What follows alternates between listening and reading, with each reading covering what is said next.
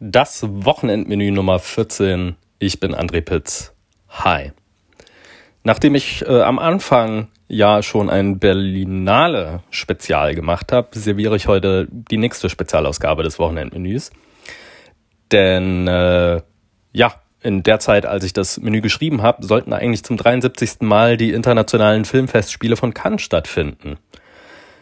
Ja, Corona hat dem natürlich einen Strich durch die Rechnung gemacht. Ich habe mir trotzdem mal ein paar Perlen rausgesucht, äh, die Teil der Geschichte des Festivals sind. Los geht's äh, dazu mit Shoplifters. Der Film ist auf Prime Video zu sehen. Der ist äh, aus der Feder von Hirokazu Koreeda und 2018 äh, in Cannes mit der Goldenen Palme für den besten Film ausgezeichnet worden. Und das meiner Meinung nach absolut zu Recht, denn Shoplifters vereint Beobachtungen zum Familienbegriff in einer wirklich herzerwärmenden Geschichte über Klasse, Intimität und andere gesellschaftliche Normen. Weiter geht's mit den internationalen Titel, versuche ich gar nicht erst auszusprechen, deswegen höhere Gewalt, den zeigt Arte in der Mediathek oder hat gezeigt.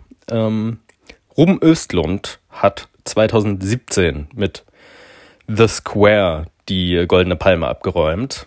Ähm, aber schon drei Jahre vorher erregte er mit eben höhere Gewalt Aufsehen. Äh, in Cannes wurde er deshalb äh, mit dem Preis Un certain regard äh, prämiert. mein Französisch ist schlimm.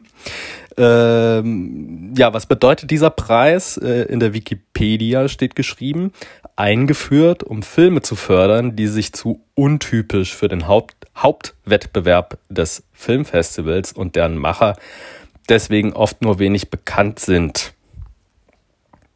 Ich hoffe, der Satz ergibt jetzt am Ende irgendwie noch Sinn, aber ich denke, es kommt rüber, was gemeint ist. Ja. Worum geht's eigentlich? Äh, höhere Gewalt beginnt mit einem Knall, der nicht nur eine tatsächliche Lawine auslöst, äh, sondern in der Folge auch die Beziehungen einer Familie auf eine harte Probe stellt. Es ist eine ruhig, nahezu ausgeruhte, wahnsinnig intensive und auch äh, richtig unangenehme Abrechnung von menschlichen Verhaltensmustern. Zu guter Letzt Carol, ein Film auch auf Prime Video. Die titelgebende Rolle spielt zwar Kate Blanchett, doch äh, der Preis für die beste Darstellerin ging in Cannes 2015 an ihr ja, äh, Leinwand-Pendant äh, Rooney Mara. Die spielt in Carol nämlich eine zurückhaltende Verkäuferin in einem Kaufhaus, die sich in ihrer Haut und in der Ehe mit ihrem Mann nicht sonderlich wohlfühlt. Äh, doch dann tritt eben Carol, gespielt von Kate Blanchett, in ihr Leben. Und die, ihr, ihr bisher sehr beengender Kokon bekommt Risse. Doch zum wirklichen Entfalten der Flügel braucht es einfach Mut. Carol zu schauen, ist äh, wie die Tunnelgrabung mit einem Teelöffel für einen Gefängnisausbruch zu beobachten, um jetzt mal wirklich die richtig harten Metaphern zu bemühen. Ich hoffe, ihr habt Spaß damit. Die Links wie immer auf andrepitz.de oder in den Show Notes. Lasst es euch schmecken. Bis zum nächsten Mal.